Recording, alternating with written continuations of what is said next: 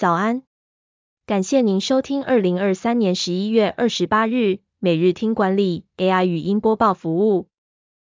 每天早上七点，用五分钟带您快速了解最受欢迎的商业新闻和职场话题。欢迎您至 Apple Podcast 或 Spotify 搜寻每日听管理，并订阅节目，还能一次浏览过往集数。另外，只要在经理人官方 LINE 聊天室输入“听书”两个字，就能解锁限量的隐藏优惠。首则文章是：美联社、特美式营收都衰退，揭秘三商加购未来的经营策略，深入社区展店，与虾皮合作。三商加购旗下的连锁超市美联社和连锁药妆品牌特美式，二零二三年至今的营运成绩微幅衰退，累计营收达一百一十七亿，相较去年同期下降百分之零点九六。未来，他们计划拓展美联社咖啡销售和导入虾皮店到店合作店数，以提升营运成效。特美仕在新店开出台湾最大门市，并导入美联社商品，吸引男性和家庭客群。下一步将持续展店，计划二零二四年展店十二家，其中十家是深入社区型的街边店。美联社的部分，由于与虾皮合作提供寄取件服务。为店铺带来了百分之二十七的人流成长，下一步计划将合作店扩增至全台四百家门市。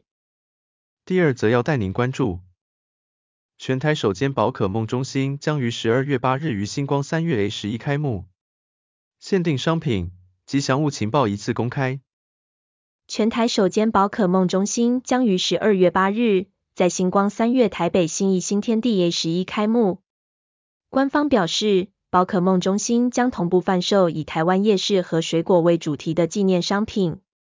先前官方也公开店内的设计是以拥有丰富的自然环境，周围被天空和大海环绕的岛屿为发想。现场还有可以欣赏宝可梦周边商品相关动画，以及凝聚宝可梦及幻视卡牌游戏魅力的区域。台湾宝可梦中心的吉祥物则是快龙和皮卡丘，届时会在入口处迎接粉丝。第三则新闻是，辉达曾两度濒临倒闭，如何重新站起来？黄仁勋的启示：我的生存意志强过了想杀死我的人。辉达成为全球第七家市值突破一兆美元的企业，占据全球八成以上的 AI 晶片设计市场。辉达的成功来自于创办人黄仁勋渴望成功的生存意志。他在创业前十年经历了两次倒闭的危机。但始终不向现实低头。一九九三年，辉达推出的第一代显卡销量不佳，只能裁员求生存。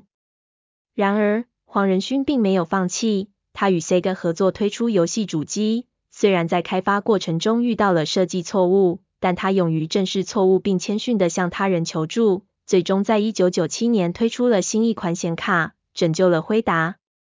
黄仁勋的顽强和不向现实低头的态度。以及有策略的撤退、牺牲和决定不做什么，是辉达成功的核心。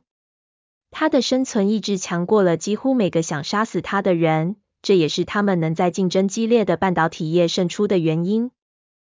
最后带您关注全球五十大管理思想家的提醒：最好的领导者不用知道所有答案，而是的懂得问好问题。这有陈述效应。影响力习惯两本书的全球五十大管理思想家利兹怀斯曼接受经理人专访。怀斯曼认为，现代领导者面临的困境是过去经验无法被套用，领导者需要学会提问，而不是给出指示。他建议领导者要懂得改变，用提问找出答案，并建立良好的沟通管道。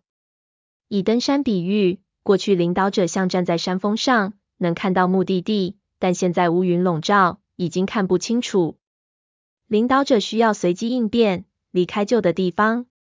此外，领导者需要学习如何问好问题，可以透过练习在会议中提问，让团队试着回答。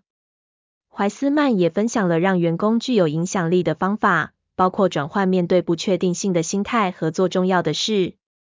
有影响力的员工看到不确定性是机会，并思考如何为自己增加价值。